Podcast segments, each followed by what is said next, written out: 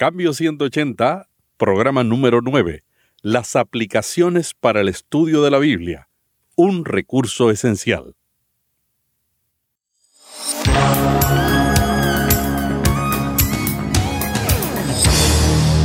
Este es un podcast de la red Intermaná, ayudándole a vivir mejor.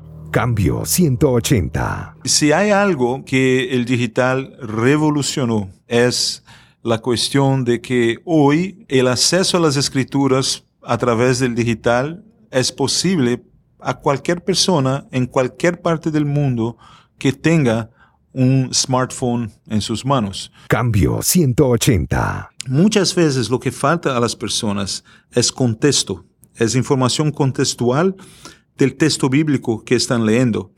Muchas veces uno imagina lo que el texto bíblico dice, mas es diferente cuando uno puede tener una experiencia y una experiencia mirando un sitio arqueológico a donde se pasó esta historia o muchas veces hacemos también una recreación del mundo bíblico. Cambio 180.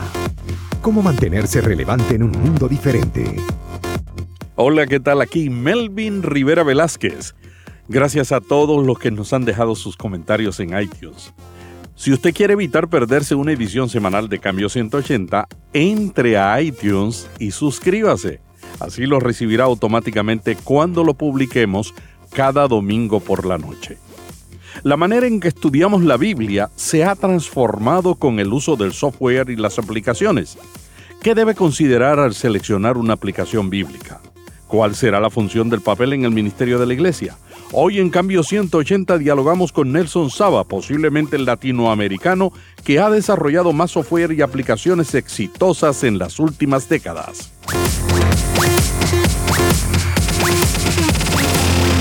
Esta edición de Cambio 180 es auspiciada por cristianos.com, un blog con recursos para vivir mejor. Hola Nelson, bienvenido a Cambio 180. Nelson es brasilero, vive en Miami y trabaja con el Departamento de Publicación Bíblica Mundial que yo dirijo en las sociedades bíblicas. Nelson está a cargo de la coordinación de la estrategia digital sirviendo a 146 países del mundo, estrategia que será eh, anunciada próximamente con un desarrollo de aplicaciones que él está coordinando. Nelson fue el desarrollador a principios del año 2000 del software Illumina, que fue utilizado por miles de pastores en América Latina.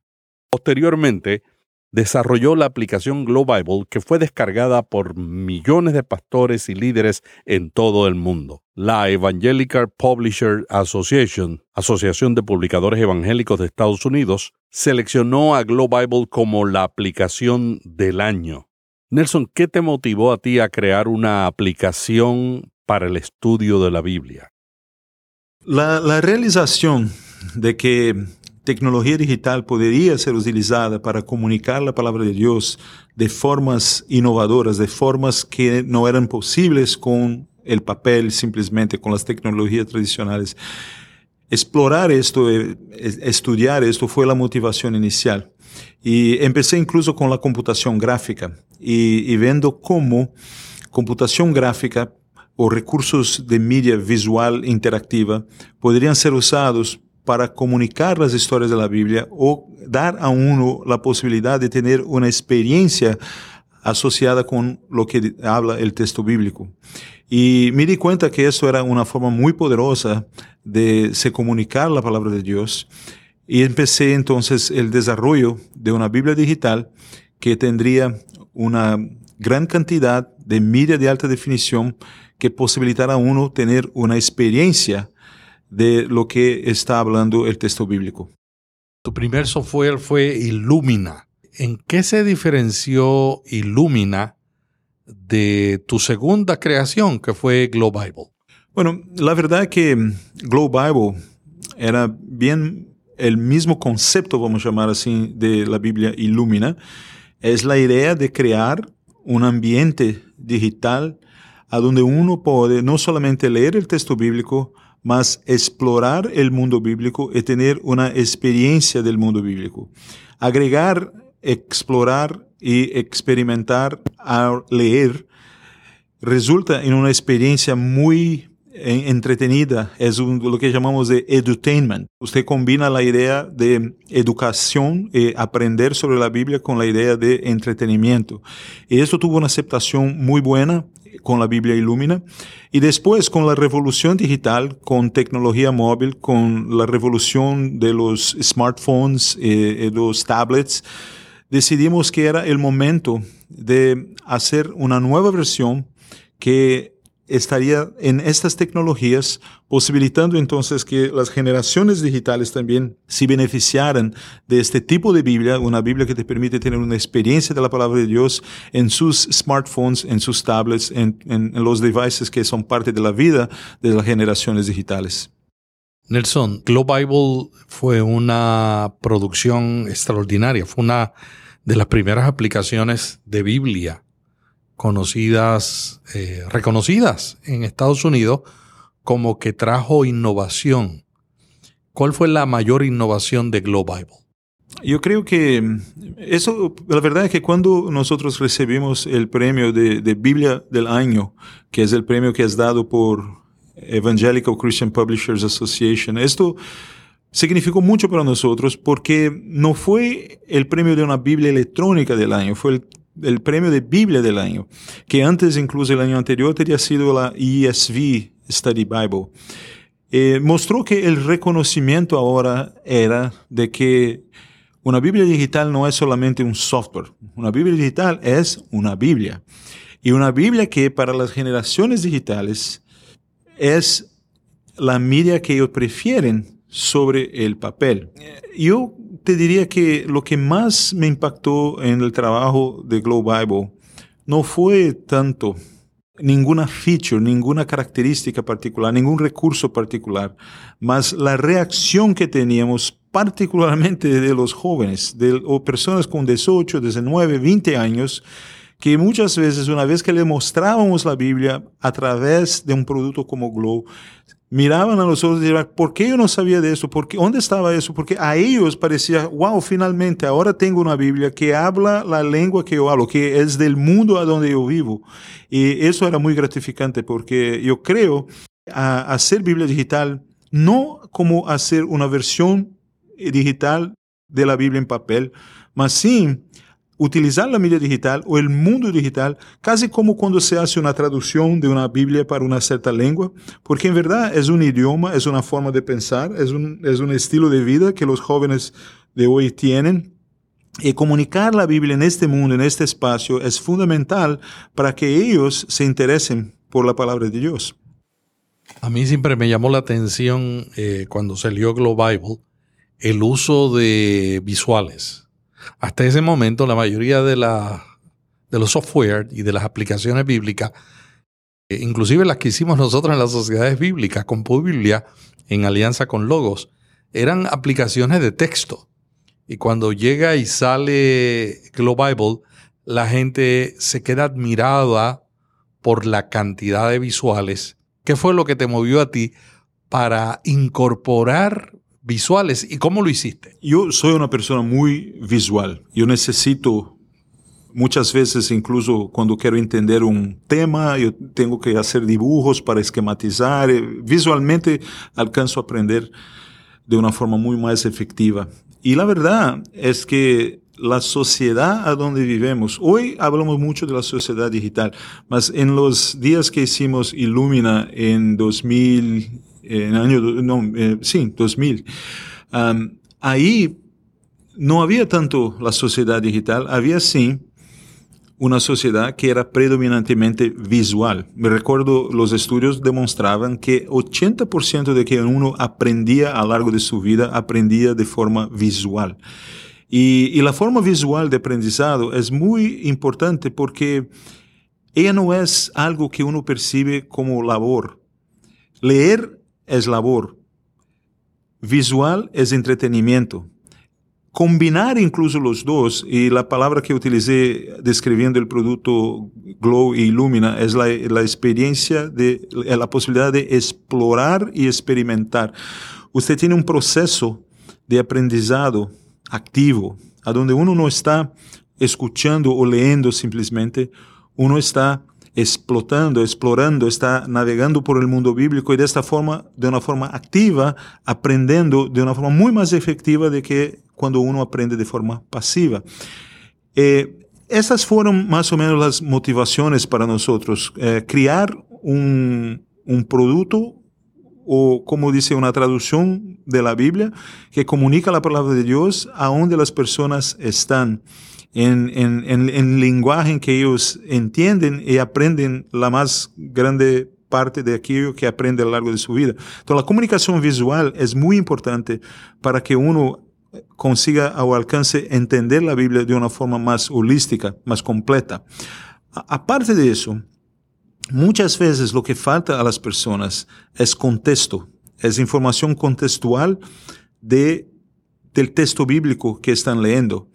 Muchas veces uno imagina lo que el texto bíblico dice, mas es diferente cuando uno puede tener una experiencia y una experiencia mirando un sitio arqueológico a donde se pasó esta historia, o muchas veces hacemos también una recreación del mundo bíblico para que uno vea los eventos bíblicos como aconteceron y entendan también el contexto en los cuales ellos aconteceram. Dessa forma, el, el, aprendizado es muy más completo y no es un aprendizado laborioso porque se, se pasa a través de media, que es algo que las personas encuentran entretenido. Nelson, ahora tenemos una variedad de aplicaciones más que software, aunque comenzaron muchos de ellos como software. Tenemos a Bible Gateway y Bible Search Online tenemos aplicaciones gratuitas como YouVersion, Bible Is y pagadas con contenidos en español como Olive Tree, Logos, Accordance, Bible y la más reciente de nuestros amigos holandeses Bible On, que tiene también varias traducciones en español. ¿Hay demasiadas aplicaciones y software en español o todavía hay espacio para nuevas experiencias? Yo creo que siempre hay espacio para, muy bien cualificado, nuevas experiencias. hay mucho de lo mismo, que en verdad yo creo que no es algo mal, eh, es algo bueno. Lo que yo recomiendo muchas veces es que uno, muchas de esas aplicaciones, o la más grande parte de ellas, tiene una versión gratis. Haga download de una, unas tantas de ellas, mira cuál de ellas refleja mejor lo que a usted le gusta. Porque no todos son visuales, no todos son más analíticos, uh, no todos son pastores. entonces hay muchos tipos de usuarios de Biblia digital con intereses diferentes, con un nivel de conocimiento diferente de la palabra de Dios. Y estas Biblias fueron criadas com um público específico em mente. Por exemplo, Logos é uma excelente plataforma se uno é um estudioso mais sério da Bíblia.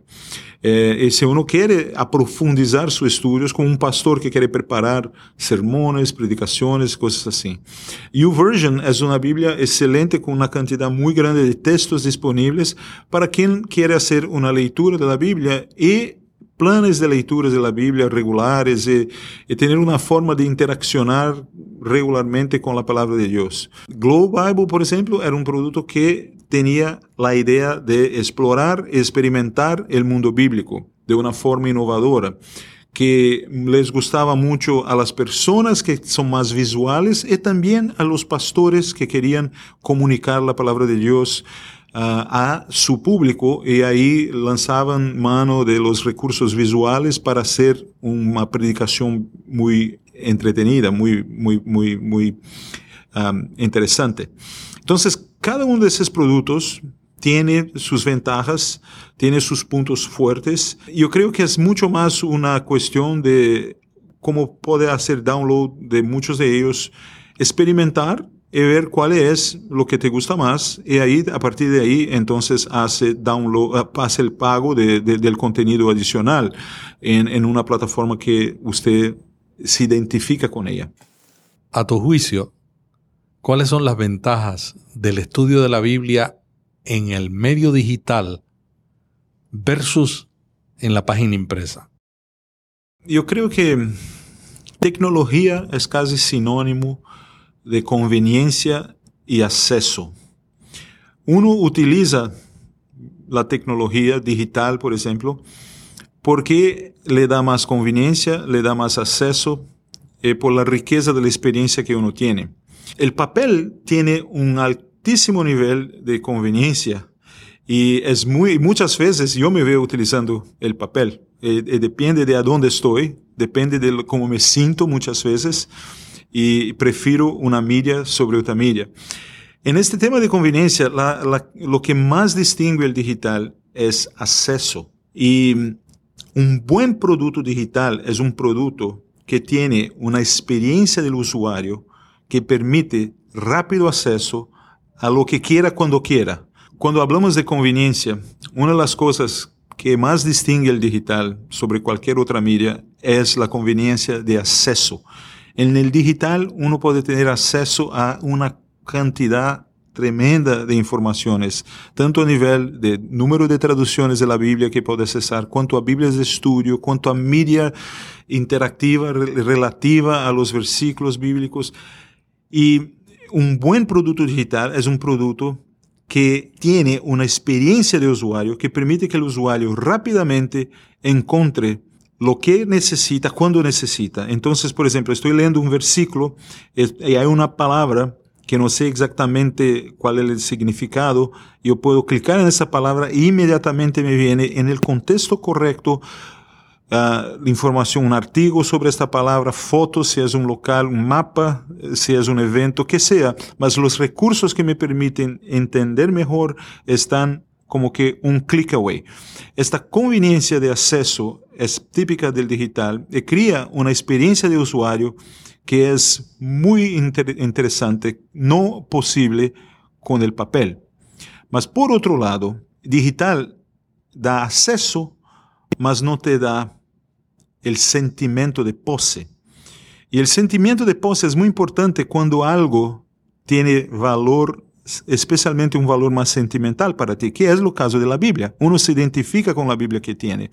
Y por eso yo creo que la Biblia en papel siempre va a existir, porque a uno siempre va a querer tener una Biblia en papel que es la Biblia de él, que es diferente de una Biblia digital a donde usted tiene acceso, mas no va a tener la identidad de esta ser tu Biblia personal, porque esto necesita un producto físico para, para que pueda llamarlo tuyo, pueda considerarlo tuyo. Entonces, son formas y ventajas diferentes que tiene el papel sobre el digital, mas en el digital la conveniencia de acceso, especialmente si combinada a una buena experiencia de usuario, es algo imbatible que yo creo va siempre ser una forma preferida de uso para particularmente los que son de la generación digital.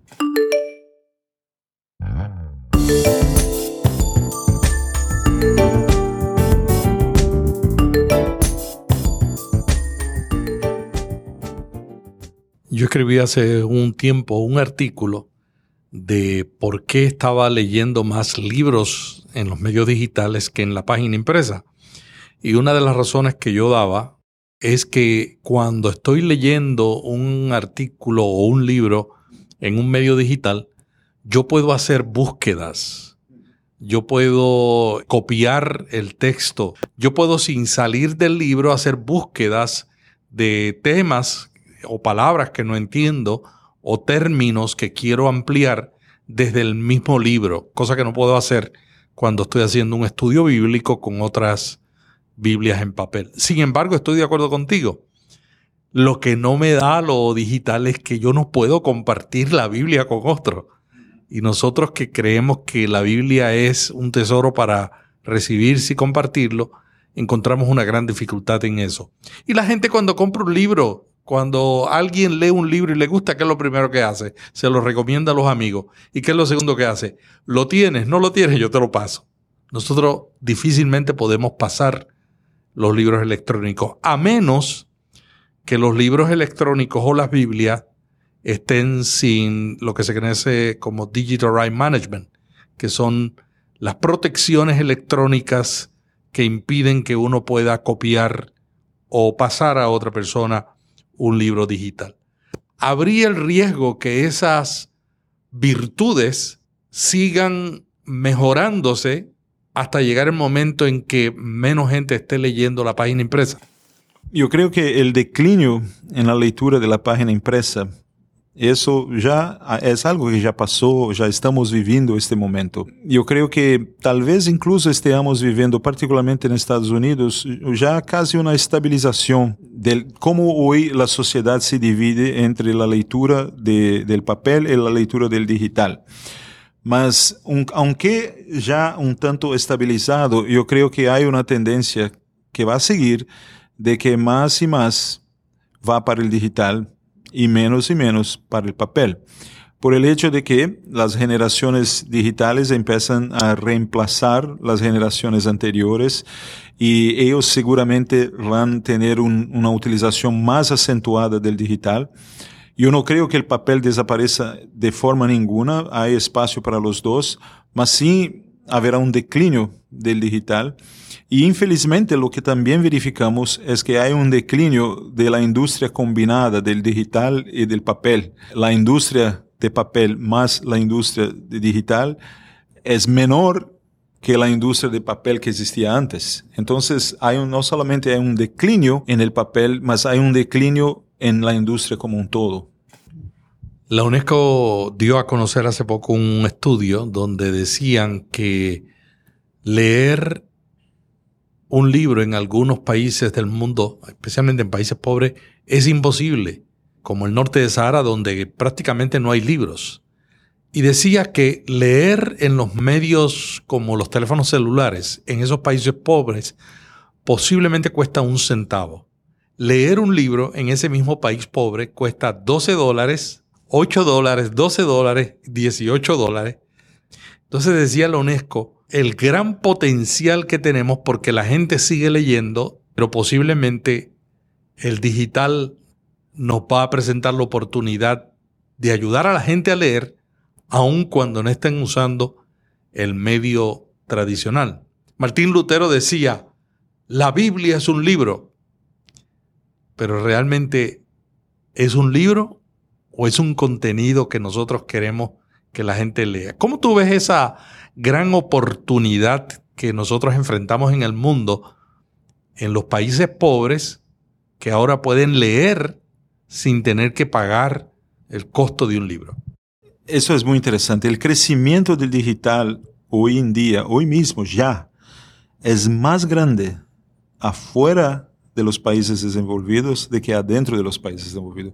Aunque el porcentaje de celulares, smartphones, tablets, en los países desarrollados es mayor, el crecimiento es más rápido en los países en desarrollo, en los países más pobres. Y yo creo que esa es una tendencia que vamos a ver acelerarse.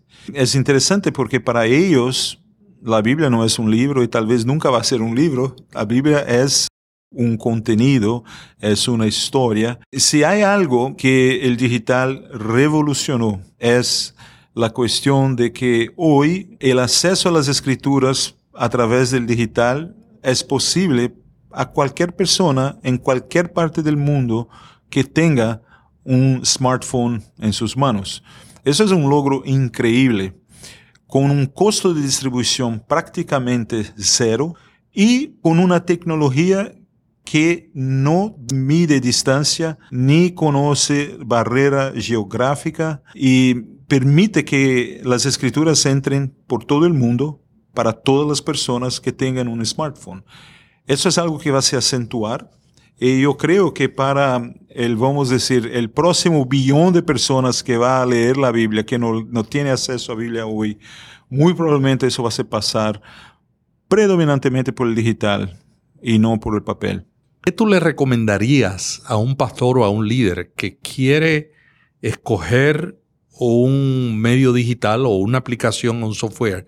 ¿Qué debe buscar? ¿En qué se debe concentrar para seleccionar un software o una aplicación para el estudio de la Biblia? Yo creo que es importante que él establezca sus objetivos, si es un texto o un texto, un producto que le va a ayudar a comunicar la Biblia para su congregación, o si es un, un, una Biblia, un producto digital que le va a ayudar a preparar sermones, predicaciones. En otras palabras, él quiere algo que es más voltado a entreter su congregación con recursos de media o algo que es más voltado para que haga una, un estudio más aprofundado de naturaleza teológica sobre el tema que quiere predicar.